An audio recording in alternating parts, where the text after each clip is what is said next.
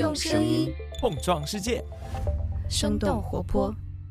Hello，大家好，我是丁教，欢迎收听全新一集《What's Next 科技早知道》。大家好，我是刘灿。那就在今天，我跟另外一位小伙伴信宇在阿里云的峰会现场，是见证了阿里官宣旗下所有产品未来都将接入通义千问大模型的时刻。在这个官宣发生之前，阿里的 CEO 张勇有好长一段是关于阿里云如何为这个智能化的时代做好准备的。那那部分演讲里呢，有一张 PPT，刚好展示的就是本期节目嘉宾，也是刚刚从阿里毕业的 AI 大神贾扬青。他的团队在阿里巴巴所做的 Platform as a Service 平台即服务所有的产品。作为曾经深度参与过 Cafe、PyTorch、TensorFlow 等产品开发的杨青，那他在 AI 领域的影响力应该是无需我多言。而很多人也好奇他这个时候离开阿里的原因是什么。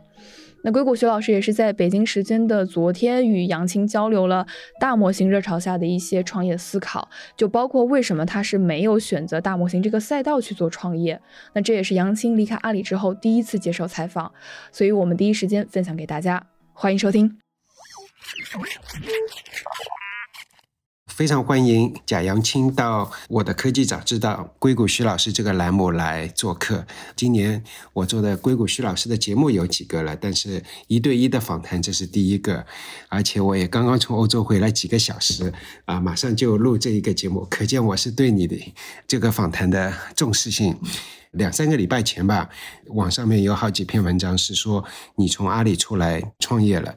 那我想这其实是一个很好的机会。星期五是你的最后一天，所以说理论上来讲啊，是刚刚出来的。不管是阿里还是之前的职业选择也好，或者说是我们今天大家都很关心的大模型，包括一些技术，包括一些科技方面的话题，想今天跟你好好聊一聊。好呀，那个谢谢徐老师。之前的时候呢，也经常听嗯徐老师的 podcast。如果我理解对的话呢，生动活泼和声东击西等等，大家也是好几档联合起来一起做的非常优秀的节目，所以也是神交已久。这个感谢这次邀请，能够有机会来就大家随便白活白活，呃，闲聊一下之前关于职业啊、关于技术啊、关于商业啊等等这一块的一些想法吧。最近几年，你呃，先是从 Facebook，也就现在的 Meta 离开，进入阿里，然后在阿里工作了将近四年，又离开。能不能跟我们分享一下，为什么会离开 Facebook 加入阿里？然后为什么会现在这个时机离开阿里自己创业？这个我觉得讲起来还是一段就是非常感到非常荣幸的一段经历吧。最开始在 Facebook 的时候呢，大家可能还能够记得，就是之前的时候我们在 Facebook 做开源的 AI infrastructure，当然也支撑 Facebook 内部的大量的 AI 应用啊等等。那么我们呢，在 Facebook 的几年当中，和团队一块儿，我们做了呃 Cafe Two 在手机上的 Cafe To Go 啊一个开源的。神经网络的标准叫做 Onyx，以及后面现在大家都比较熟悉的 PyTorch，以及进一步的一系列的上层的一些工作。那么从 Facebook 出来呢，对我来说最大的一个机会点，其实是在于说 Facebook 是一个对内支撑做的比较好的一个公司，但是因为它本身自己业务的缘故，所以它并没有在提供云服务等等这一系列的对外和 To B 的服务。对我来说呢，其实当时的时候，在一八年的时候就跟阿里一块聊。更早的时候，其实跟阿里的非常多的技术力的也有也有接触。那么对我来说，最吸引我的一点是说，在云的那么一个平台上面，其实今天我们看见 AI 用的越来越多，也会有越来越多的 To B 的客户需要来用到更加 scalable 的呃更加可扩展的、更加高效的 AI 的平台。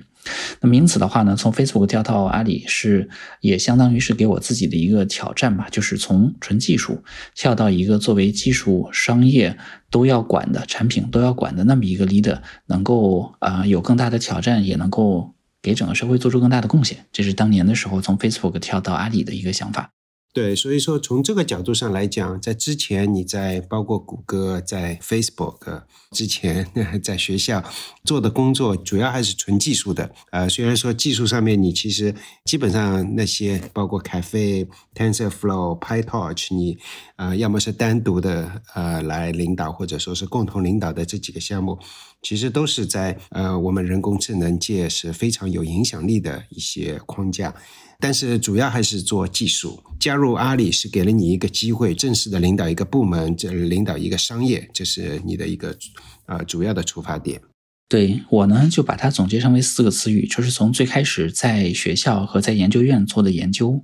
到后来在谷歌大脑、在 Facebook 所做的工程，到后面在阿里所做的产品和更加进一步的接触到商业，我觉得这个是一个不断扩展的一个过程，也是一个新的技术从最开始实验室孵化出来到最后落地的那么一个过程嘛。所以我也很开心能够前面几年一直走了那么一条路。这里面我 稍微再再多问一个问题啊，因为其实很多包括很优秀的华人工程师也好，或者博士，或者说做技术的人也好，其实都是这样，对吧？就是从一个做技术，然后领导一个团队，或者说是怎么样。但是你去阿里，其实是不只是领导一个团队而已，是商业的项目。那你觉得这么一个转折点？你是怎么去适应的？不管是困难也好，或者说自己跌过的坑也好，啊，能不能跟大家分享一下？我觉得可能有两点是最有意思、值得讲的吧。第一点呢，就是说是说怎么样从一个做研究的时候一人吃饱全家不饿这种状态，到后面就说是怎么样跟团队，尤其是有非常多聪明人的团队一块合作，这是第一点。第二点呢，就说是怎么样来解决技术跟商业之间的一些很自然的挑战或者说冲突的一个问题。第一点呢，我觉得咱们其实这个非常多的，尤其是在硅谷非常优秀的华人工程师，我们都对于自己的技术能力有非常强的把握，所以呢，很多时候。在工作的时候吧，我们处于一个就是说，我们自己写代码，我们自己是上帝这样一种感觉，经常会觉得说，那你看，很多时候我最熟的领域，我自己写代码比谁都快，呃，因此的话呢，后面就说是说，我觉得从。这样的一个心态，到一个就是说和一个团队，尤其是相对比较大，而且又涉及到很多的不同的专业方向，比如像大数据啊，像这个运维 SRE 啊，像 AI 计算呐，像硬件呐等等，不同团队合作的时候呢，就会有一个就是要来识别自己的边界，以及来和其他的人更好的定义合作的一种。交互的模式那么一个坎儿吧，我觉得，嗯，举一个例子吧，就是我自己在带团队的时候，因为大家也知道我更多的是在 AI 的这个领域，那么用大数据的话呢，就虽然我带领大数据团队，但是呢，我显然不如我在团队里面，对吧？我们团队的这个大数据的专家来的那么的专业，那这时候就会有一个问题说，那我是去学大数据，然后我比他们更牛，干掉他们，还是说是，呃，我和他们来找到一个能够相互互补的方式来做，呃，更加紧密的一个协同。那前面几年的话呢，我们发现非常有意思的一个方式是说，我的团队吧，我们的团队有非常强的系统的工程师跟系统的架构师，他们对于大数据系统的理解是非常深刻的。然后呢，他们其实所需要的一个从我这边的一个互补和帮助呢，是说从用户的视角更好的来看，说今天我们说大数据 AI 结合了，那么用户对于用户体验对于这个产品的成熟度，对于这种新的一些以传统的 BI 和 AI 的结合这一块有怎么样的一些新的变化跟需求？因此，我可以站在一个用户的角度和他们的专业性形成互补。呃，这个时候就会需要有一点，就说是说作为一个基础力的往后站一站，然后完了之后让团队来做更多的决策，那么一个模式。我觉得你的你的一个词用的很好，就是一个找到一个很好的边界。这个边界不一定是你很自然的，也或者说你是愿意的，但有的时候你就要找到这么一个边界，去尊重这么一个边界，然后能够得到更好的共赢。这一段我是蛮有。共鸣的，因为我其实也是跟一些啊其他的朋友啊、同学啊，也会经常交流到这个一个边界的这么一个问题。因为自然而然的，我们做技术的人都会觉得，哎呀，我好像这方面可能懂得不少，然后或者说有些地方可以做得更多。但如果说你是尊重一个边界的话，你就会呃很多时候把这件事情就能够处理得更好。对，是的，我觉得呢，就是我们做技术的，有的时候会陷入到一个 bipolar，就是两极分化的一个状态。有些时候在自己熟悉的领域，我们会极度自信，说我是这个领域的专家；在自己不熟悉的领域呢，又会陷入一定的自卑，说哎呀，我不懂，好像也没法贡献什么东西。但是最后我发现，其实很有意思的一点是在自己熟悉的领域呢，呃，反而更加需要来听一听，说外行，尤其是用户需要什么。这个对我们来，呃，怎么样来调整自己的一些已经固化的观点是挺有帮助的。在自己不熟悉的领域呢，因为早晚还是需要有这个这种各种各样的技术的融合跟技术的协同的，所以呢，反而应该相对比较自信一点的去想说，哎，那从我的角度有没有什么可以帮助那些领域的专家来相互印证、来相互迭代的一些想法？所以这个地方还是对自己的心态是一个挺好的锻炼。前面几年，嗯嗯嗯，这个说的很好，而且。在这那些领域当中，呃，即使你不一定很熟悉，但有可能你还是能问出很好的问题。然后，那个你在阿里具体的负责的商业方面的一个挑战，讲这之前能不能讲一讲你在阿里呃具体负责的商业项目是什么？好呀，嗯，这个我就讲一些公开的可以讲的信息吧。那么，嗯，我在一九年到阿里的时候，其实我记得当时的时候也有一些报道，然后讲讲的是说我在阿里的硅谷研究院来负责研究这块的东西。那其实不是这样，就是其实的话呢，我是有很长的时间在国内，然后在杭州，然后我们是带阿里云当中的我们叫计算平台事业部那么一个部门。这个部门在做什么事情呢？它负责了阿里几乎。百分之九十以上的数据的平台，就是数据上面的各种数据的分析、聚合、开发等等，都是在它上面的。那么从数据开始呢，我们又建设起来了叫派 Platform for AI，那么一个 AI 计算的一个平台。嗯，它基本上和国际的大厂相对对标的话呢，就有点类似于像谷歌的 BigQuery、Vertex AI 啊，像亚马逊的 Redshift。和亚马逊的这个 SageMaker 等等这一系列的平台，然后呢，我们负责的业务的话呢，第一个是支撑阿里集团内部，比如说像淘宝、天猫，比如说像这个菜鸟等等的大数据计算跟 AI 计算的需求，以及大模院这边的 AI 的科研的需求。那么另外的话呢，我们从云也在服务，就是云上的各种客户啊，大家可能听说过的，比如说像我们和小鹏汽车一起构建的他们非常大的那个一万张卡以上的那么一个叫做扶摇的超算集群。那么我们会和像小鹏这样的一些非常聪明的客户，大家一块儿来，就是共同建设云上的这种 AI 的和大数据的方案。这是我在阿里就是做的这一块的事情。那有了这个背景影响，能不能回到刚才啊我们聊到的，从一个职业转型或者说职业成长的角度上来讲，走过的坑，从一个主要是做技术的，现在是一个或者说过去四年是一个带商业这一块的一些坑或者一些学习吧。我觉得这个地方，呃，有两个可以挺值得讲的一个故事的，我自己也是非常有深刻的感受。第一个呢，是我们在做技术的时候，其实都有这样的一个追求技术先进性的那么一个心，但是有的时候呢，技术先进性会带带来一个缺点，就是它的普适性一定程度上会降低，于是呢，会出现说我们搞了一个非常牛的东西，但是用户用不起来。那么一个状态，我举个很典型的例子啊，前面几年的时候，AI 编译器这个领域非常的热。那么我们团队自己内部呢，也有一个 AI 编译器的一个团队。之前的时候，我们也经历了一个相对比较痛苦的一个转型期。这个转型期是怎么样的呢？我们自己内部，比如说实现了一系列的编译的算法呀，这个优化的一些软件库啊等等。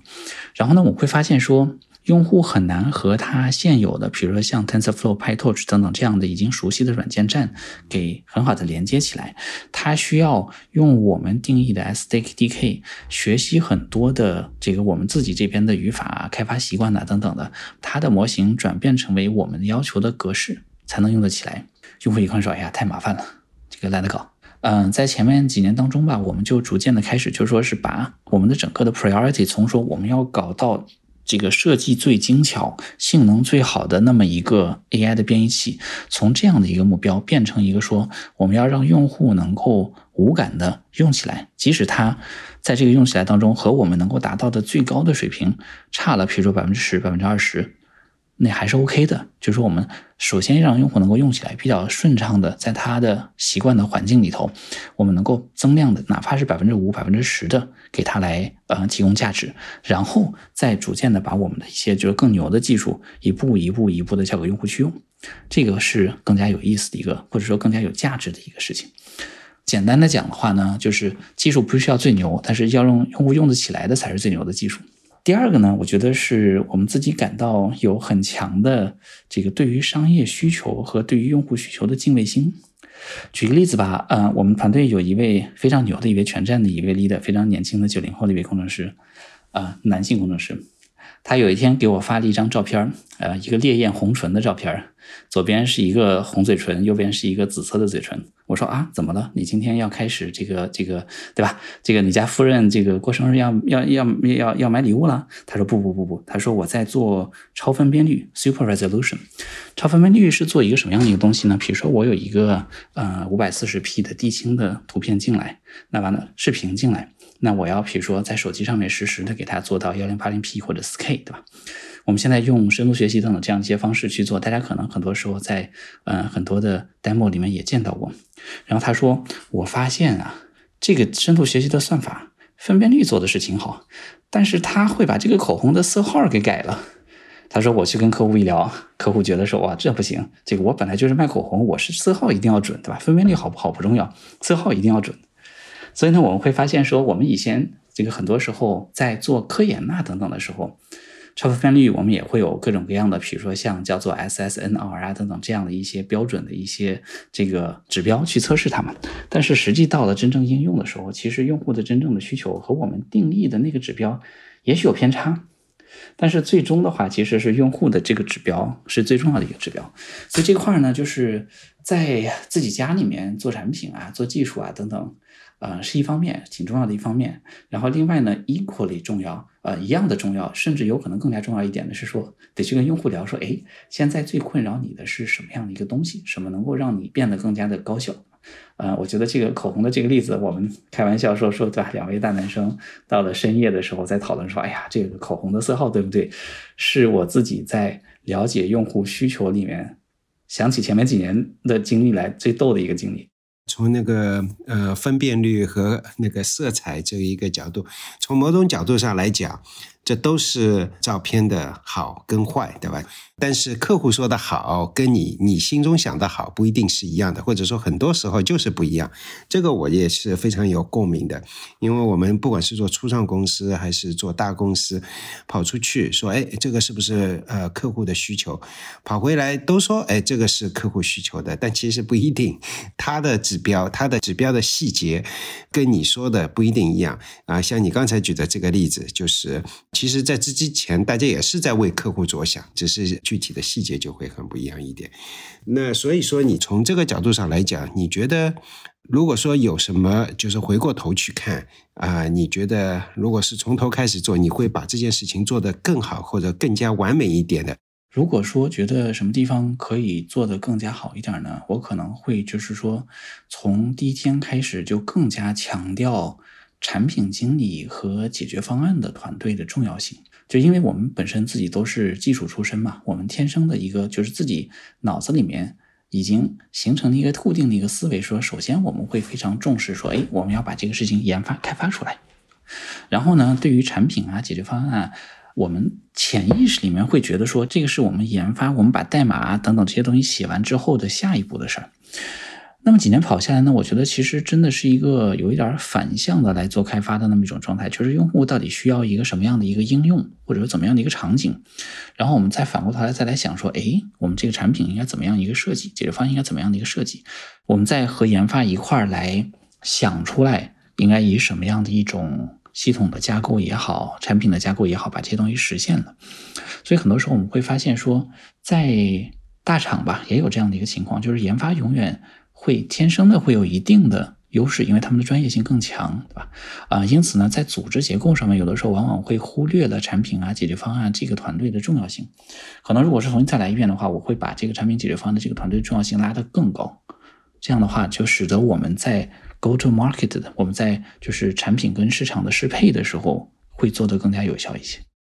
对你说的这个例子，其实我觉得 几乎所有的大厂多多少少都呃很难避免。在这方面可以做得好不少。就比如说，我就马上就想到，为什么 ChatGPT 是从 OpenAI 这么一个初创公司出来，而不是从 Google 出来？啊，其实没有道理，对吧？从某种角度上来讲，Google 是呃发明了 Transformer 这个技术的呃公司，然后有这么多优秀的工程师也好，或者说数据科学家也好。最终没有去发明那个 ChatGPT，很多时候就是工程师就在那边非常用功的做某一件事情，但这件事情并不一定啊是客户最最需要的一件事情。对，好的，那我们已经讲了很多那个关于你啊加入阿里，然后在阿里学到的啊，能不能讲一讲为什么现在 啊四年以后又出来创业？我觉得对我来说呢，我自己最感觉到兴奋的一点，还是处于就像是当年的时候在研究生的年代，包括后来在 Facebook 从零开到一开始来，嗯，做 AI 的 infrastructure 的那个年代的时候那种创造的热情。嗯，倒也不是说说大厂的坏话，但是啊，我们知道小厂跟大厂有自己的不同的风格，对吧？小厂的话呢，我们开玩笑说死得快，但是决策和各种各样的迭代也快一些。大厂呢，因为它本身自己的业务的复杂性、客户的复杂性，因此呢，很多时候的动作也会稍微慢一些。然后同时的话，内部的各种组织关系啊什么的，也会需要花比较多的精力来协调嘛。因此的话呢，我自己感觉到，就说是说想来想去，我还是更加怀念当年的时候能够半开玩笑的说熬夜写代码的那个年代。嗯，在 AI 这个领域呢，今天我们也会发现说，新的东西变得越来越就出现的越来越快，新的东西越来越多。然后我们也会发现说，其实从用户的角度来讲吧，我们自己科技公司尚且如此，那么我们会。想见说，非科技公司、非互联网公司的这些企业，他们会更加强烈的需要 AI 的技术，同时，他们和这些新的 AI 技术之间的这个鸿沟也会变得越来越大。这个中间是需要人去填的。嗯，我自己呢，一直以来对吧，在 AI 这个领域，从研究开始往回走，走到技术，走到产品，走到商业，啊，对这块也挺感兴趣。我觉得这是一个比较啊，说的稍微烂俗一点的话，这是一个千载难逢的机会。嗯，所以也就是出来来做了。好的，所以说并不是说 ChatGPT 出来以后觉得，哎，我一定要做一件跟 ChatGPT 有关的事情，更多的是基于对于这么一个大方向的考虑，就是那个怎么样让这个 AI 的技术能够在各行各业啊，能够更好、更快的生根落地，能够被应用到，能不能这么理解？对，是的，就是创业的这个想法呢。一五年左右的时候，当时还在谷歌的时候，其实也想过，啊，当时的时候没有出来创业的一个理由，可能我比较保守啊，就是当时没有出来创业的一个理由呢，是因为就是说觉得在谷歌那个年代刚还比较年轻嘛，也没有带过团队，也没有带过业务，因此的话，采取一个比较稳妥的一个方式，说在 Facebook 继续进一步的看更多的业务啊，包括在阿里云啊等等。嗯，所以呢，今天我觉得说也到了一个水到渠成的时间了吧，也是当时的时候的，不管是说是梦想也好，当时的执念也好，我觉得是值得做一做的。所以倒也并不是真的是因为 Chat GPT 所以出来的，因为最近呢，大家可能也都更加关注在 Chat GPT 上面嘛。不过我觉得创业本身是一个很长线的一个事儿，就是很难说因为对吧，就是突然出现的一个东西，然后就决定出来创业。呃，认认真真的做的话，想想也得想好几年啊。当然这个是我相对比较保守的这样一个观点的，就是想想也得想好几年。然后那要做的话，那也是一个五年到十年的那么一个那么一个事业吧。毕竟自己的时间最宝贵，所以还是想清楚了，然后再。再出来做。这里也插播一则消息：本周五，生动活泼旗下的另一档节目《生动早咖啡》将为大家带来保时捷经典车型911的商业故事。那在去年，其实有很多知名的公司是终止了自己的上市计划，比如在美国，终止上市企业的数量就达到了两千年互联网泡沫以来的最高水平。而在这样的背景下，欧洲却出现了近二十年以来最大的一次 IPO，就是去年九月底的保时捷。那保时捷当时上市的股票交易代码是 P 九幺幺，而发行的股票数量也是九点一一亿股，而这些都是为了去致敬这家公司历史上最著名的车型保时捷九幺幺。在本周五的早咖啡节目中，大家可以了解到，作为一款跨越半个多世纪的车型，九幺幺为什么能够吸引大家，而这个超级产品又是如何让保时捷成为超级品牌的？欢迎大家在本周五早上准时收听。那接下来就让我们回到科技早知道的节目中吧。对，那个呃，你的老同学 Reno 的心，呃，去年一年前也在我的节目里面来过。他是从学校直接就去创业，对我还听了那一期。对，然后我个人是觉得，呃，因为这么多年自己也好，自己接触的创业者也好，那么多，我是觉得创业并不在于那个一定早一定晚，尤其是做啊 B to B，就是做那些 To B 的啊软件公司。不存在那个一定要早赶个早集。你如果是做一个下一代的那个交友软件，说不定刚刚毕业出来是做最好啊。但是做一些公司服务的软件，我觉得其实像你这样觉得还能够水到渠成，我觉得是非常好的一个状态。那关于就具体呃做什么方面，我不知道你啊今天那个愿意或者说能够透露多少。但是我在跟你聊之前也读了一下，你最近写了一篇啊自己写的一篇公众号的文章啊，也是关于一些在这个大模型下面的几个基础假设。对我们能不能从这里面开始聊起？因为我觉得很有可能 你创业的一些灵感或者说怎么已经在浓缩在这些方面了，即使没。有，我相信也是相关的。我觉得咱们可能从就是现在也都比较热的 AI、LLM 等等这个角度来讲起吧。就是今天肯定大家会有一个这样的一个疑问，就是说我们在做创业的时候，就至少我自己的一个疑问是说，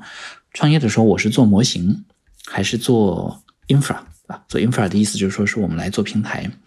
这块我自己的逻辑呢，是在 AI 这个领域，模型基本上它的保鲜期，我们英文叫 shelf life，保鲜期基本上也就是一年左右的样子。从二零一二年 AlexNet 开始，基本上就一直是这样的一个过程。最开始大家可能会觉得说，哎，这个模型出来横空出世之后，别人都无人能及。但是我会发现说，六个月到一年之后，差不多的效果的模型就出来了。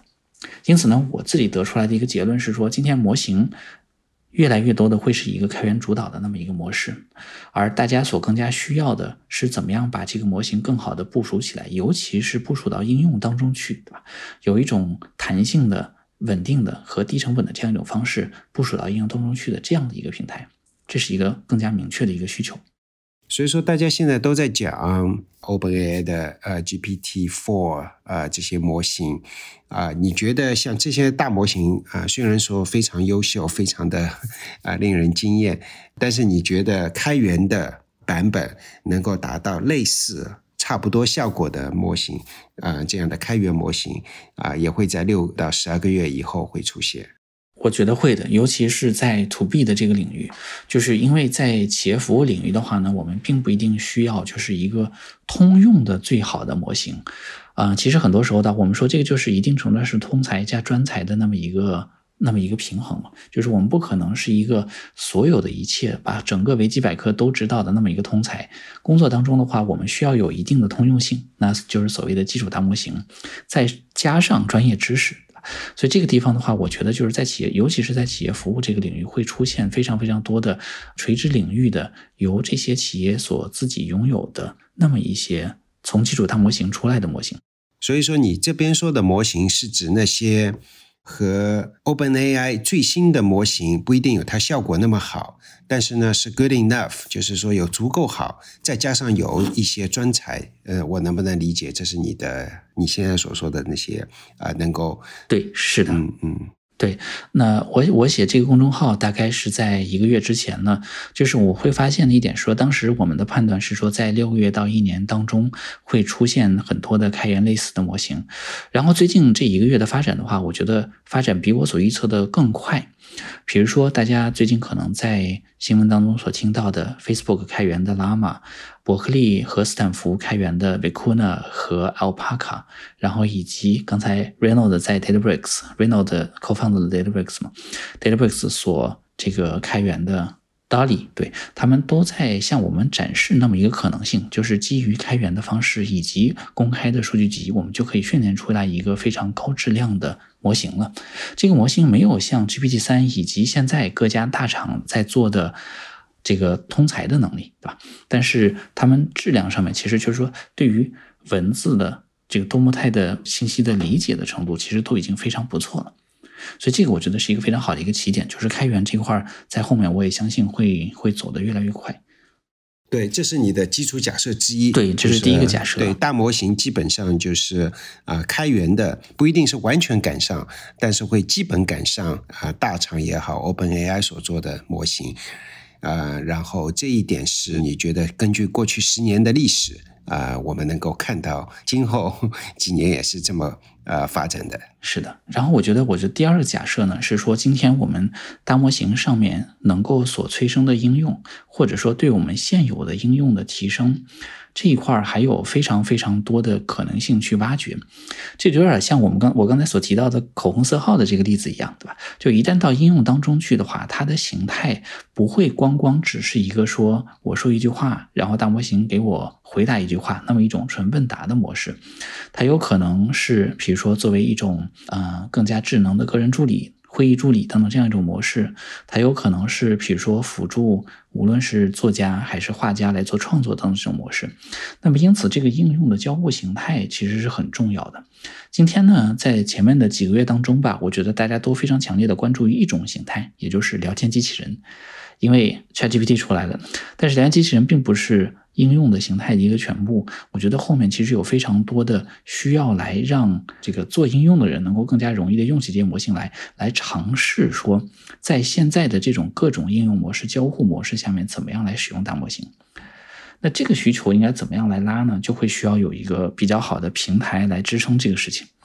嗯，大厂内部可能会有自己的平台等等。我比较强烈的相信一点是说，在企业服务的这个领域的话呢，就是我们需要来有这个针对于不同的企业的使用形态，尤其是它对于比如说数据安全呐等等这一块的需求，针对他们的这种使用形态来设计的针对性的平台，就有点像就是数据这一块，我们催生了像 Snowflake、Databricks，呃，在。嗯，传统的应用的这一块，对吧？传统的应用上云这块，催生了像这个 Vercel、像 HashiCorp 等等这样的一些企业一样，就是 AI 这个领域也会出现类似的这样一个平台型的企业，而这个企业并不一定是云服务商。对对对，比如说 HashiCorp 之所以能够走出来，它做了一个多云的一个概念，对吧？对，它不只是给一个云，如果只是给一个云。啊，或许它的优势就不那么明显，但是你觉得对于以后今后大模型的时代，会有各种各样的模型，各种各样的需求，所以从这个角度上来讲，你你的一个基础假设就是，尽管大模型可能模型本身已经足够好了，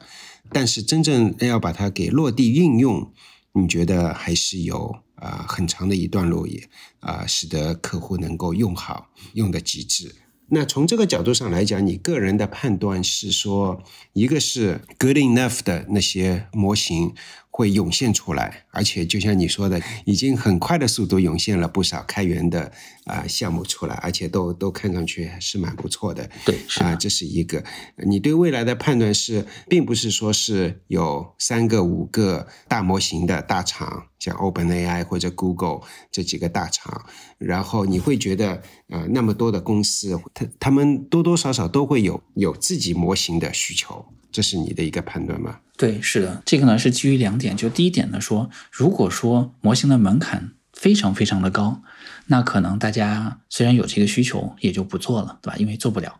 但是呢，就像咱们刚才提到这样，模型的门槛应该会降低，而且会越降越低。这就像是，比如说在二零一二年的时候，计算机视觉，对吧？我们能够识别猫啊狗啊，这个模型就已经是核心竞争力了。到今天，我们觉得说这些模型遍地可得，啊，那么。大模型今天我们我觉得它处在于一个就像当年 AlexNet 在计算机视觉领域出来的时候那样，就大家都非常惊艳和都非常英文叫 FOMO 嘛，对吧？就说是说担心自己这个掉在这个趋势之外的。但是我觉得过半年到一年之后，这个门槛会降低，尤其是基于一些开源的大模型在自己的数据上面 fine tune 来微调的这个难度会。越来越降低，那这个时候的话，企业就会需要或者说也希望来自己管理这些这些模型。OK，好，那么你第三点基础假设呢？对，第三点呢，我觉得就是说，今天我们会需要有新的一个平台的服务。其实刚才咱们在讲的时候也讲，差不多讲到了这一点。呃，今天如果说站在云服务商的角度来讲的话，我觉得云今天的一个基本的呃业务模式并没有太大的变化，就是说它将以前客户自己需要在 ADC 上部署的那么一种模式，变成了在云上可以弹性的来这个利用云的供应链。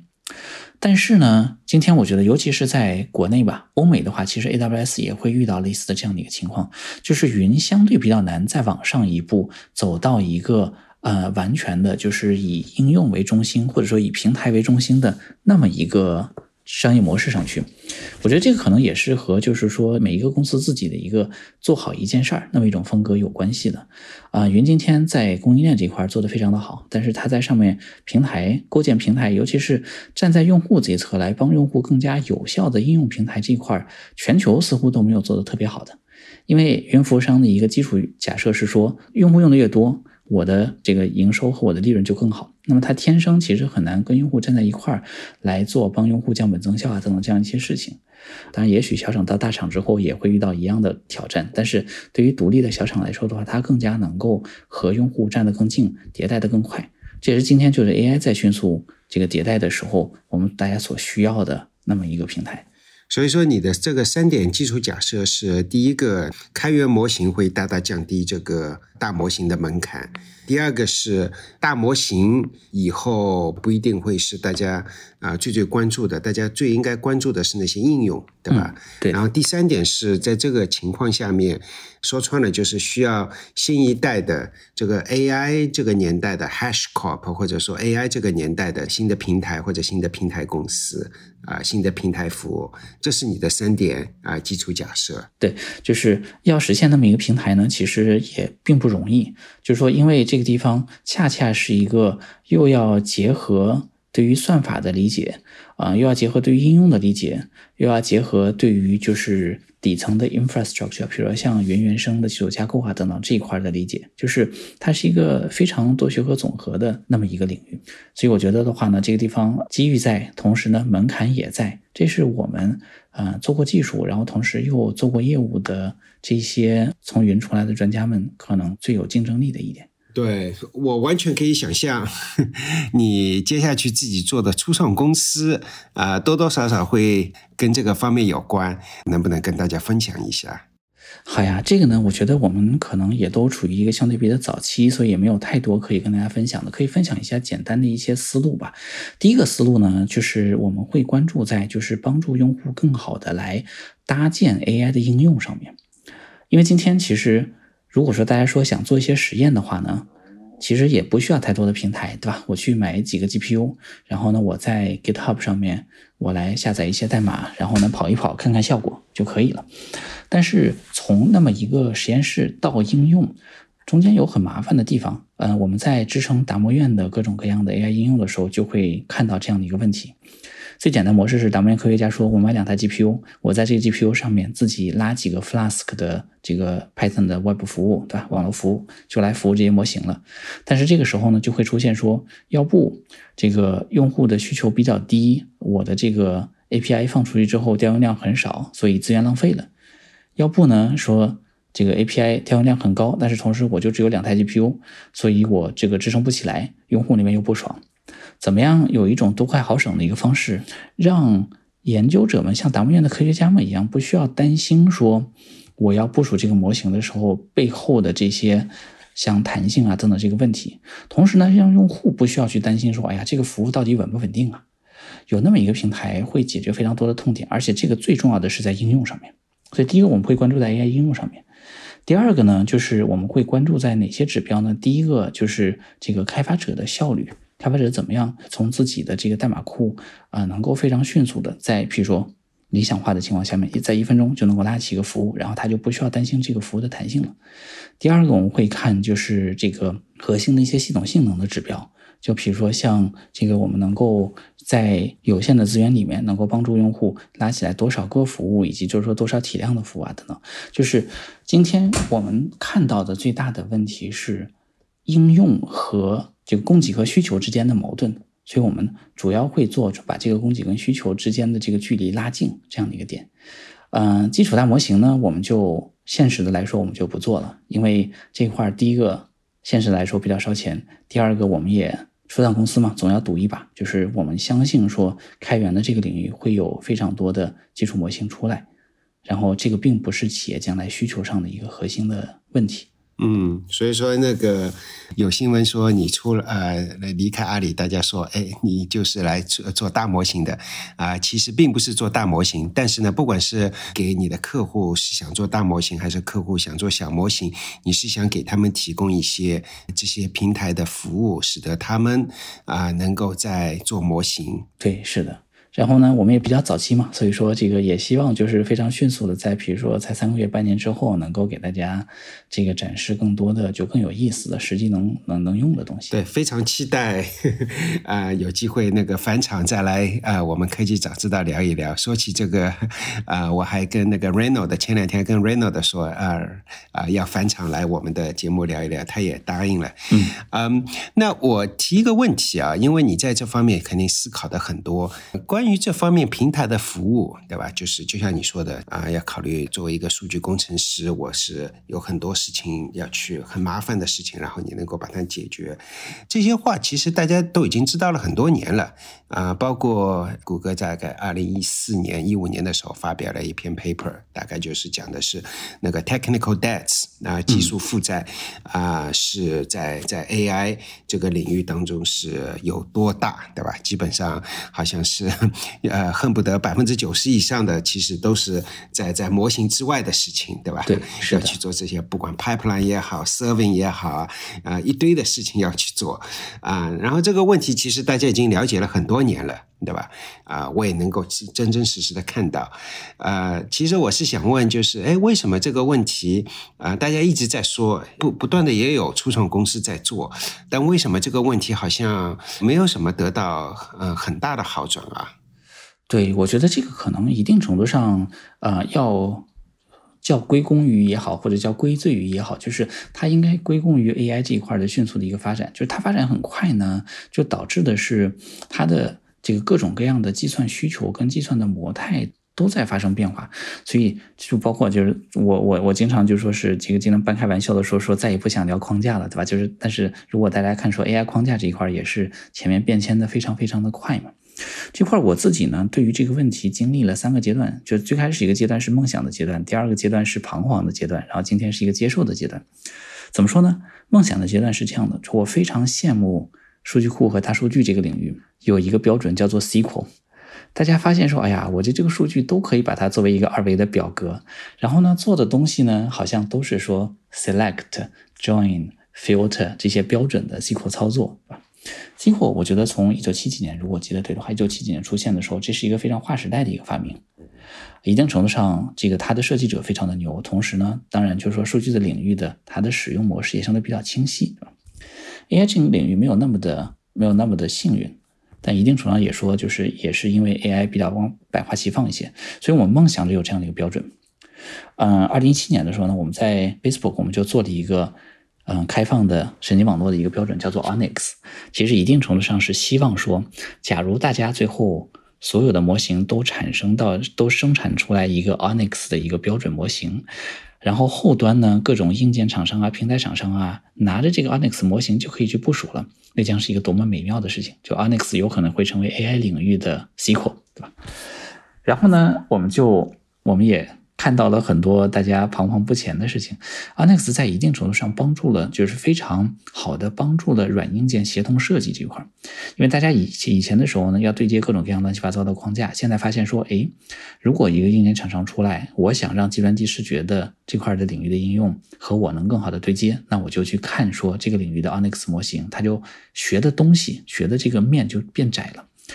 这个使得就是说是软件协同设计会变得更好。今天的话，微软也还在非常努力的在推 Onyx 和 Onyx Runtime 这样的标准。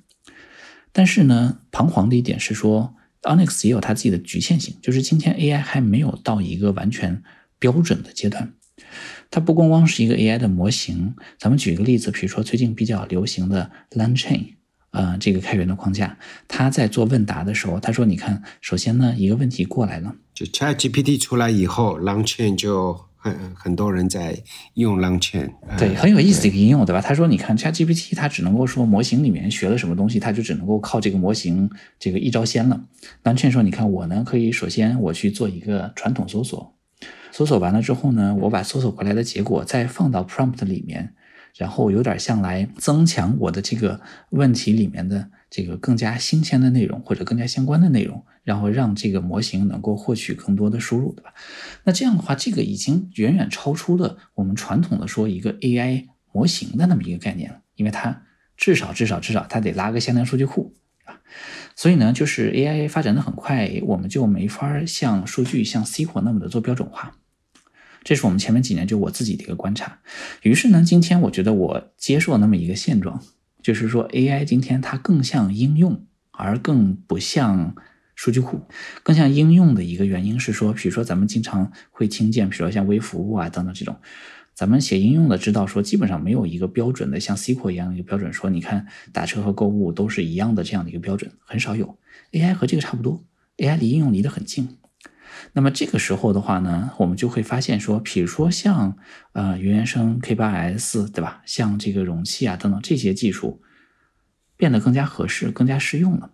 所以呢，那么这个时候的话，这个怎么样把 AI 里面的一些它很特殊的地方，比如像异构计算呐，一个模型要切分了之后做分布式推理啊，这些能力和我们在这个应用的云原生的框架的这块，包括像 K8s，包括像容器等这些技术结合起来，能够给用户提供一个，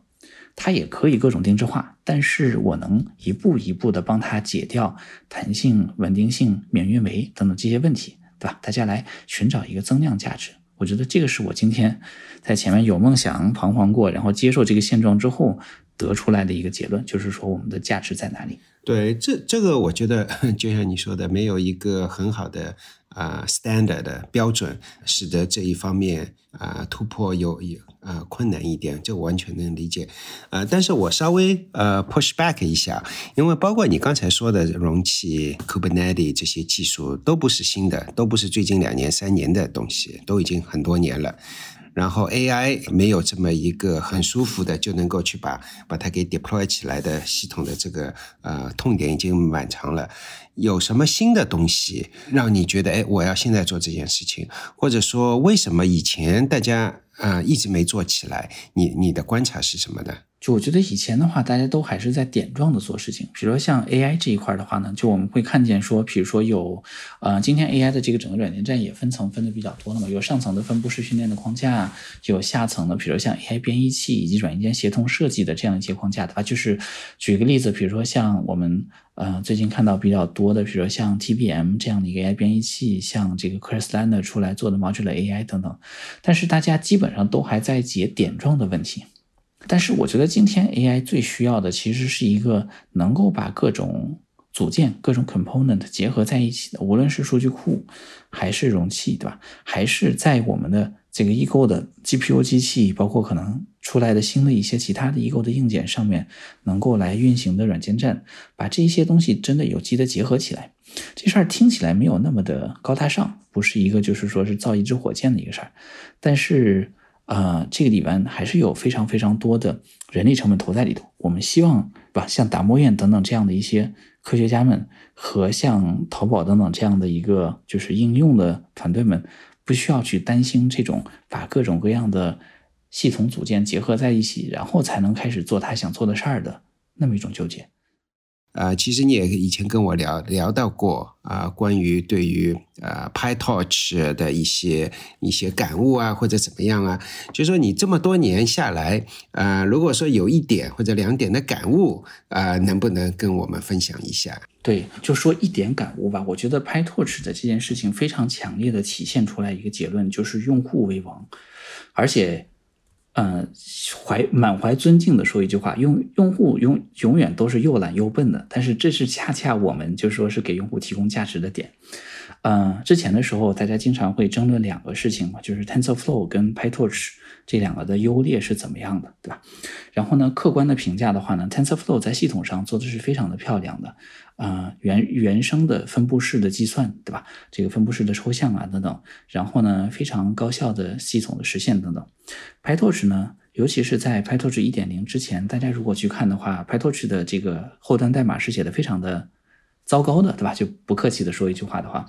嗯，比如说它底层依赖依赖于一个叫做 A10 的那么一个那么一个库，那么在重构之前的话，A10 完全是以纯 C 来写，然后有各种各样的 C 语言的宏啊等等，都是以一种非常 hack 的方式，呃，非常瞎写的方式来做的，就是比较难 maintain。比较难维护。所以说我插一句，呃，你对你自己领导过的一个项目也是有一定的批判性的。呃，对这个事情呢，就是说在 Facebook 里面的话，就是说我们的纽约的研究院 Sumis Chintala 所带的研究院，他们负责前端的东西，对吧？然后呢，我们呢负责就是后端，以及就是说是说这个尤其是产品支持啊等等。所以当时的话，就是说客观的来说，我还是稍微有一点站在 TensorFlow 派的，我就觉得说，哇，这个系统做那么烂，可以吗？有这样的一个想法。对吧？所以呢，在谷歌的话，我觉得 TensorFlow 更加强烈的带有这样的一个观点，就是说系统做的牛才是真的牛。然后呢，在前面这几年当中，我们就会发现说，从用户的角度看吧，用户说：“哎呀，TensorFlow 呢，我要学它，我还得专门再学一套语言叫做 TensorFlow，这个太麻烦了。” PyTorch 呢，一看说：“哎呦，用起来还挺舒服的，像 NumPy 一样，对吧？这个我都用的挺舒服。”于是用户觉得说：“哎呀，跑得慢点就慢点吧。”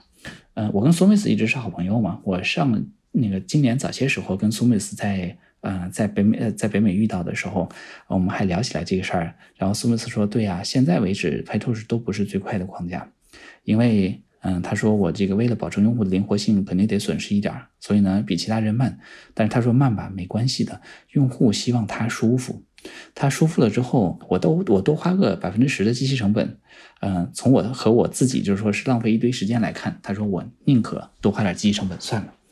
然后，用户的效率的提升、体感的提升这一块儿会带来更大的价值。这是为什么？就是我最开始开玩笑说，用户又懒又笨嘛，对吧？我懒，我不想学一个新的一个东西。但是这个时候的话，就我就希望说，底层的系统能够帮我把这些问题给解了，尤其是让我用的更加的舒服。所以呢，这块的话，我们看见说，TensorFlow 在前面几年呢，就是说这个不管幸运也好，不幸也好，就的确成为了一个大家不是那么喜欢的一个框架，就是大家会瞻仰它，但是大家大家不用它。PyTorch 呢，的确用的很多。半开玩笑的说一句话的话，今天我们讲碳中和，PyTorch 的系统可能浪费了大量的碳排放，但是。It's OK，这至少它能够帮助我们更加快的迭代。所以用户为王，我觉得是在技术的领域啊，在产品的领域啊，在商业领域，都还是让我挺感觉感觉很深刻的一句话。呃，其实这已经是你今天第二次提到了啊，关于那个一个用户的 usability，或者说用户的使用的啊方便程度。啊，其实比后面技术的优劣性，其实在很多时候是更重要的。其实，在我们技术发展的啊，软件发展的这么几十年来，啊，这样的例子是比比皆是。包括我们最近几十年，基本上是统治了个人电脑的。那个 Windows 对吧？其实九十年代初的时候，视窗的系统显然并不是从技术上来讲是最好的。我我稍微有点倚老卖老，当年九十年代初的时候，那个 OS2 其实大家公认为啊是比 Windows 啊要好，从技术上来讲。但是我估计现在人都听都没听到过 OS2。嗯，OS Two 是 IBM 的对吧？这个的确有点就是属于这个上古的操作系统的这种感觉了。啊，其实对多数人都是上古。我我用了这个一个例子，只是说，像你观察到的那个，为什么 PyTorch 啊，最后能够在跟 TensorFlow 啊对比下面能够啊占上一些上风啊，其实这个原因啊也是一样的，最终就是大家的对吧？易用性啊，其实是非常非常重要的。我们做技术的人经常经常会忽略到这一点，这是一个本性，可能是。但是回过头去看，其实每一次啊。每一次不管是大的革命也好，或者说像你刚才提到的这些框架之争也好，对吧？TensorFlow 跟 PyTorch 算是最近五六年呃一个一个蛮大的一个框架之争吧。最终 PyTorch 能够胜出，呃，确实是啊，跟它的 usability 有很大的关系。那我们今天讲了已经不少的框架，没去讲技术，但是讲了你的一个感悟吧，或者说感叹吧。然后我们今天没有聊太多的 OpenAI 本身的，或者说大模型本身的技术，因为我觉得最近很多人都已经聊了。但是上个礼拜，你的老东家 Facebook Meta 发表了一个 Sam。Segment anything module，啊，我不知道你能不能透露一些你的一些想法，因为我觉得它好像就是从你当年的那一个实验室出来的。对的，是 Sam 的话，就是 Ross Gershik 他们团队一块儿做的。Ross 呢是基本上在前面几年吧，一直统治了计算机视觉圈，就是从最开始的图像识别到图像分割等等各种各样的模型。深度学习出来之前，Ross 做的各种各样的 object detection，对吧？这个物体检测啊等等，都已经是属于这个整个领域大家都比较熟的了。Ross 跟凯明一起在。Facebook AI Research 也做的一直都很紧密。我觉得 Sam 呢出来之后，大家在感叹说 Computer Vision is dead，计算机视觉走到头了，倒也不一定。我现在更多的从一个用户的角度在觉得说，像 Sam 啊，包括现在的各种 Large Language Model 啊等等，在做怎么样的一件事情呢？它使得我们以前需要花大功夫去解决的一些基础问题。比如说计算机视觉里面，我说我得首先分割出来这个物体是什么，然后完了之后才能做一些什么事儿。他把以前我们需要干的这些事儿标准化了。举一个例子，我前两段时间正好给我们家小孩在更新护照，然后呢，大家知道说护照照片不是你得做一个白背景啊等等吗，那我就直接拿不是 Sam，但是是另外一个分割的一个模型，直接我拍一张照片，随便扔个分割模型里面，然后就让他给直接搞了。对我来说，写了大概。一分钟的 Python 代码就搞定了。我觉得 Sam 呀、Large Language Model，都让我们在上面做应用变得更加简单了。所以呢，我不太同意最近媒体上说着说计算机视觉死了这样的一个观点。我觉得倒是说基于计算机视觉的应用会变得更加的多样。Sam 可能最有用的一个应用就是在各种各样的内容生成上了。我觉得是的，是的。我看到至少在 Twitter 上面，NVIDIA 的 Jim Fan 他写了一句话，我读一下，他说。因为这个 Sam 他说，I believe today is one of the GPT-3 moments in computer vision，也就是说，他觉得计算机视觉的 GPT 的一个时刻到来了。你对他的评价你是怎么看的？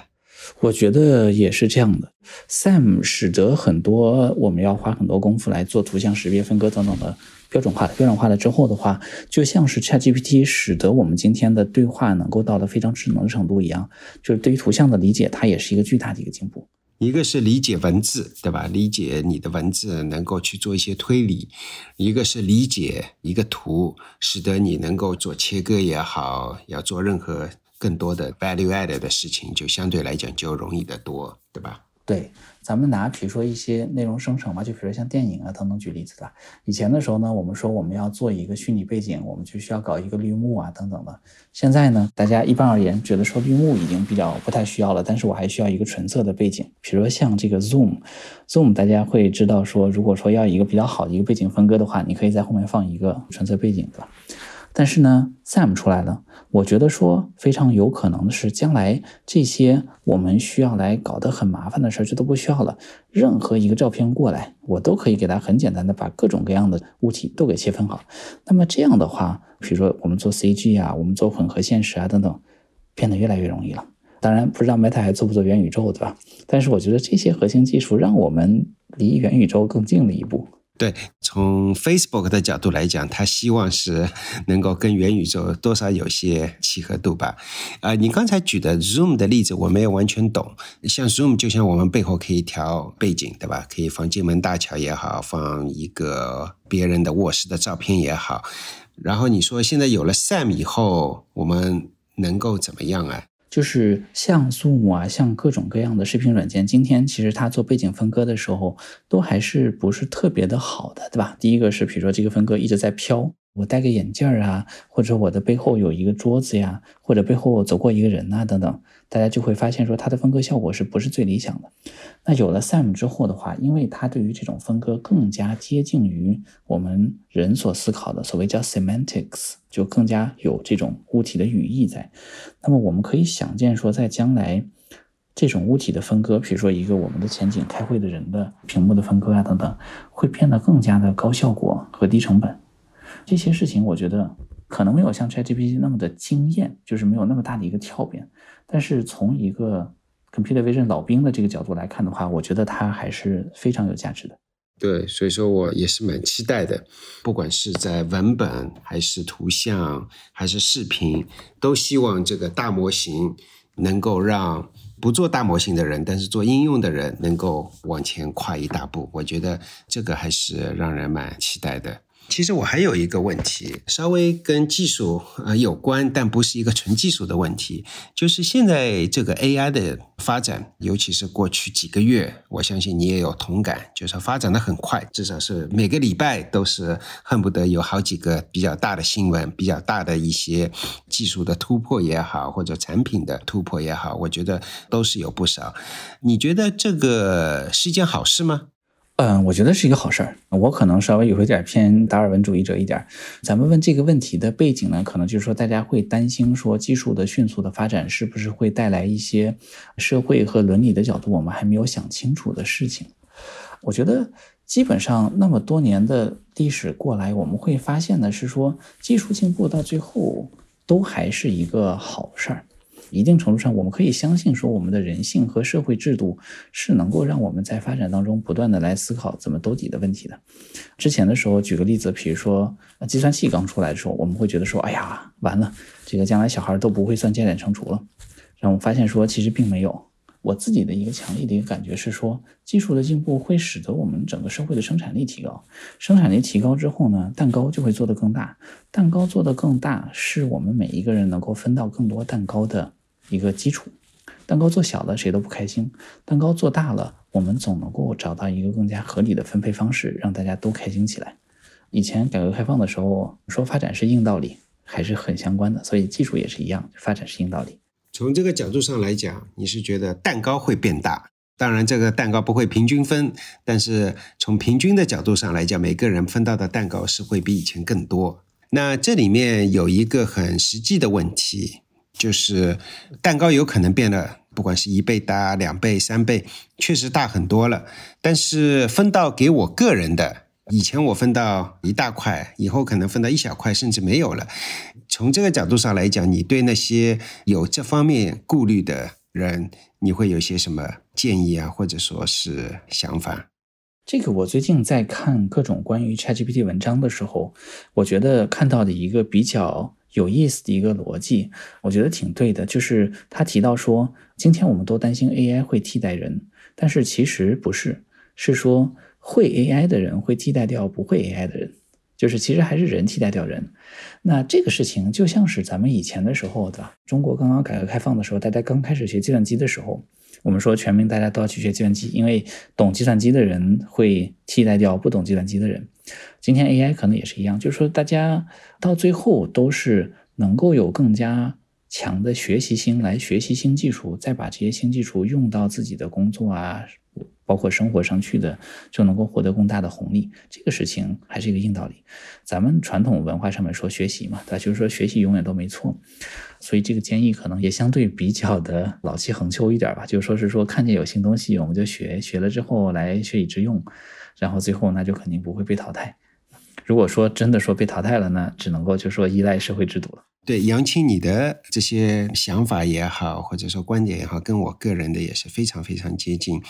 上个礼拜我在欧洲的时候，在一个大学里面也做了一个演讲，也是其实关于这个话题的。大学里面也有那个学校的教授、副校长也来听，他们提的一个问题就是对教育应该有些什么样的改变。我其实也想听听你对这个问题的想法。因为我父母他们都是退休的教师，所以说提到教育，我觉得我自己还是挺有感受的。我父母也是老师啊，教师世家。大家呢现在都在担心一点，就是说像 ChatGPT 啊等等，会造成更多的作弊啊等等。我觉得这个事情其实一定程度上来说，不是什么坏事儿。就像打字打得快的人，总会比打字打得慢的人要更有优势一些。包括写字写得快的，都会比写字写得慢的要有优势一些。所以呢，如果说我们把 ChatGPT 当成是一个更加有效的工具的话，那么我觉得教育这一块，我们也会更加进一步的去改变教育的方式，把这些能力都逐渐的揉到我们的教育的内容、教育的体系里头去。往回数四十年，基本上咱们国内是没有计算机这门课程的。那计算机出来了，它是一个很好的工具，甚至在高中都有一些计算机学习的课程出来了。人工智能可能将来的时候，并不一定只是 ChatGPT，对吧？人工智能可能也会就是越来越多的更好的融入到我们自己的教育里头去，啊，这是一个很自然发展的一个过程。我们人吧，基本上就能想，咱们寿命最多最多平均寿命全球的可能七十多岁，我们学习的年纪，也就是比如说前大概二十五年或者前三十年，如果你读 PhD 的话，对吧？那么在这个三十年当中，怎么样来揉进足够多的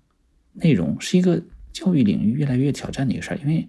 古代的时候，你就读四书五经就够了，今天你什么物理、化学、计算机，什么新东西都有，对吧？那因此的话，我们肯定会需要有一种更高效的方式，把更新的内容都揉到教育体系里面去。这个我觉得是不由我们自己的意愿所改变的一个事儿。我们与其去担心说会不会 ChatGPT 会来形成作弊。不如来思考说，我们怎么样来更加高效的让这些更新的技术更好的揉到我们的整个教育体系里头去？我觉得这个可能是一个更加值得问的问题。嗯嗯嗯。最后，关于这个话题，最后再说一个点，其实很多我们的听众本身就是计算机工程师，俗称马工，硅谷很多，硅谷之外也很多，国内也很多。从一个需求量来讲，你觉得？一年以后、三年以后、五年以后，我们对工程师的需求量会减少吗？我觉得会增多。最近大家都会比较担心，说：“哎，ChatGPT 都会写代码的，是不是我们马工就失业了嘛？”对吧？我今天下午的时候我自己在那写一个 Slack 的一个 bot，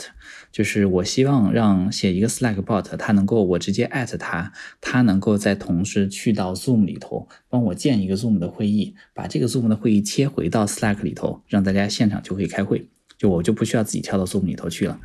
以前写一个，我猜可能也得几天吧。今天我一下午就写完了。为啥呢？我让 ChatGPT 说，来帮我把这个 Slackbot 的这个框架写一下，这个 Zoom 的那个怎么建，你给我再写一遍，非常快就写完了。那我觉得这个时候不是说它代替了我，而是它极大的提升了我的生产力。生产力起来之后，需求肯定会起来的。因为以前的时候，大家发现说，哇，中小型的企业，大家发现说，哎呀，我要雇一个工程师好贵呀。但现在发现说，哎呀。这个工程师他只需要，比如说一两个小时在我这儿工作，他就能帮我搞定一个应用了，那他就更加愿意来想说，那我可以做一些什么事情？还是单个更大的一个逻辑。以前我们写个冒泡排序都能赚钱，现在赚不到钱了。但是只要我们有能耐，那这个市场需求更大了，绝对能够更加有市场。这个我是充满信心的。在微软的 CEO Satya，他的理论就是 programmer 或者说码工的数量也好，能量也好，其实是一个企业的数字货币的多少。就是说，如果我有十个程序员，有一百个程序员，一千个程序员，其实是代表我这个公司，它叫 digital currency，其实是我们的公司的一个相当于数字货币一样的。当然了，我希望我的公司的钱数字货币是越多越好，这是显然的。今天我可能有一。百个人，但我其实是希望有一千个人的。为什么？因为一千个个人我能够做更多的事情，但是我今天只有一百个人，是为什么？因为我养不起一千个人。所以说，我觉得他的要求其实一千个还是在那边的，只是我们今天只能养一百个人。从这一点上来讲，我不知道那个对于大厂，就是五六个超大厂是怎么样子，但至少对于千千百百或者千千万万的绝大多数的企业，他们今天 digital currency 其实是匮乏的。可能他有一百个、一千个程序员，他其实应该有一万个 在那边啊。所以说，像杨青你刚才说的，工程师的效率能够提高，其实对这些公司是肯定是有极大的帮助。对我也是这样的一个观点。你的老东家阿里本周就会马上要发表一个它的大模型的大发布会啊！其实我们在录这个节目是在这个发布会之前，但是这个节目大家听到的时候，这个发布会已经开了。那能不能讲一些你的一些想法、感想，或者说是大家应该是去怎么理解、怎么去看待这件事情？嗯，因为我自己在阿里的时候呢，我们团队也是支持达摩院在上面做大模型的训练跟部署嘛，所以呢，就是对达摩院这边也是挺有感情的。这一块儿，我觉得国内大厂呢，我们大家从一个观众的角度，今天我失业了，对吧？就可以说的没有那么有压力了。从一个观众的角度，其实我觉得大家是会有一点审美疲劳的，就是百度来一个，腾讯来一个，阿里来一个，华为来一个，对吧？还有大家各种各样的创业公司来一个，一方面比较兴奋，就是大家有非常多的人在努力的把这个技术往前走；另外一方面呢，我觉得大厂也会。逐渐的会开始思考这样的一个问题，就是怎么样从这一系列的竞争当中脱颖而出。所以呢，就回到我自己最开始一个观点的话，我觉得一个基础模型是不够的，在上面怎么样来拉起百花齐放的各种应用，其实是一个更加有意思的一个事儿。举一个小例子，前几天的时候，阿里天猫精灵发布了一个很有意思的一个小应用，就是它构建了一个脱口秀演员鸟鸟的一个数字分身吧，它叫鸟鸟分鸟的。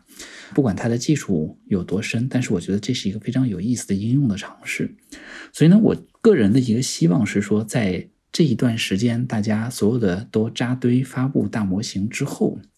我个人更希望看到的是说，后面有更多基于大模型的应用能够像雨后春笋的一样。来迸发出来，那这一块的话，就其实更加考产品化的能力，考用户需求的能力，考对于应用的一个更加深入的理解吧。这个我觉得最后才是大模型这一块产业能够蓬勃发展的一个核心因素。所以说，虽然也是你的老东家发表的，你觉得也已经稍微有点审美疲劳了。是的，对，觉得更应该把应用放在大家主要看的。我就 follow up 一个问题啊。因为尤其是 OpenAI 的 ChatGPT GPT-4 出来以后，大概是两三个星期前，它公布了一个 plugin 的一个概念。以后不管你是订飞机票、订船票、做任何事情，去餐馆买东西也好，都只要做一个大模型的插件。所以说，你以后只要跟 ChatGPT 或者说 GPT-5、GPT-6 去交流，就能够买到机票。那从这个角度上来讲，它其实是把应用。这个概念已经大大的改变了，就应用就被吸收到这个大模型里面去了。你是怎么看待这件事情？我觉得这是一个非常有道理的一个变化。这个相关的，最近呢，HashiCorp 的创始人 Mitchell Hashimoto 写了一篇文章，我觉得挺值得读的。他说，一个颠覆性的技术真正要落地的时候，都会需要有一个相对应的渐进式的变化的那么一个道路。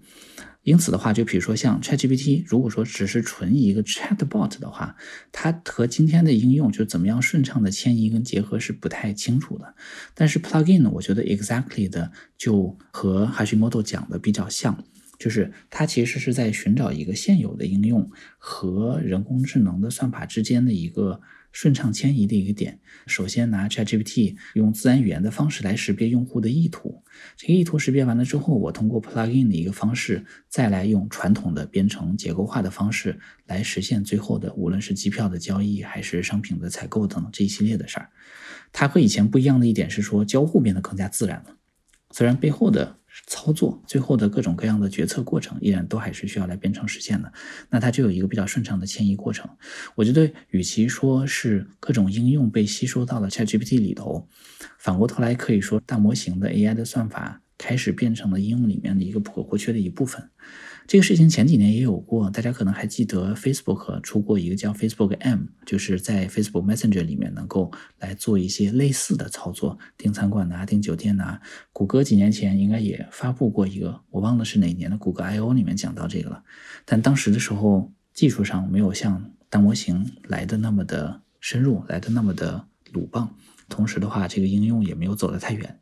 今天的话，这个系统模型这一侧变得更加的鲁棒了。希望这次应用上面能够爆发一把，这是我自己一个个人的愿望。但是从这个角度上来讲，当年移动出来的时候，或者说苹果手机出来以后，突然之间有了成千上万个应用。那现在会不会产生一个情况，就是说有了 ChatGPT 或者说 GPT 的后代的接下去几代的大模型出来以后，没有那么多的新的开发者，因为它。把过去的东西接上去太容易了。我的意思就是说，这个应用虽然说是应用仍然在那边，但是应用其实被大模型就已经吸收掉了。对于不管是编程者啊，或者说怎么样，其实没有那么多事情可以去做了。这个我不知道你是怎么去想的。我觉得倒是还是有不少事情可以去做的。就举个例子吧，拿我刚才说的 Slack 里头的 Zoom 的聊天机器人来说的话，我还是需要来把各种各样的实际的逻辑给搞清楚，对吧？我会用一个 ChatGPT 的 API 来识别，说我发给这个聊天机器人的一句话，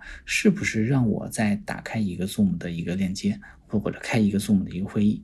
我觉得整体上面的应用的逻辑还是要靠人来想的。这就像是，比如说，我们今天如果说这个公司雇一个 COO，完了之后，COO 能够解决很多的各种各样的所谓叫 operational 这一块的问题，但是最后公司要做什么这个事情，还是得靠 CEO 来想事儿。只不过有了 COO 之后，CEO 就如虎添翼的可以想更多的事儿了。所以我觉得倒是不太会出现说所有的应用都一下子被吸收到了一个工具里头去这种情况，永远是工具为应用服务，而不是应用为工具服务的。嗯，它能够起到的作用，不是说所有的应用都在大模型里面了，而是说它是一个 dispatch 的，或者说是一个，就像你刚才说的 CEO 的这么一个角色，但是还会有不同的 functional department 的不同的部门去做不同的事情，但是 CEO 会去做这么一个协调，或者说是去分发的这么一个作用。对，是的。好的，好的，谢谢杨青今天分享了这么多，希望你在创业之路上面好运，也希望以后返场来讲讲一路走来有些什么新的收获、新的学习吧。好呀，多谢郝伟徐老师的邀请，啊，也希望能够做出一些东西来对大家有用，然后也希望将来再有机会再来做分享。好，谢谢你，谢谢大家。这期 What's Next 科技早知道就到这里了。听完之后，如果你有任何的想法，欢迎在评论区里面给我们留言，我们每一条都会认真的看。如果你喜欢我们的节目，请记得给我们五星或者好评，分享给更多的朋友，也会对我们非常有帮助。你也可以单独写邮件给我，邮箱地址是听 t i n g at 声点 f m，我都会一一回复。那同时，公众号和微博也可以搜索“生动活泼”，声是声音的声。节目相关的更多信息会在公众号里出现，微博和公众号都会有不定期的福利给到大家。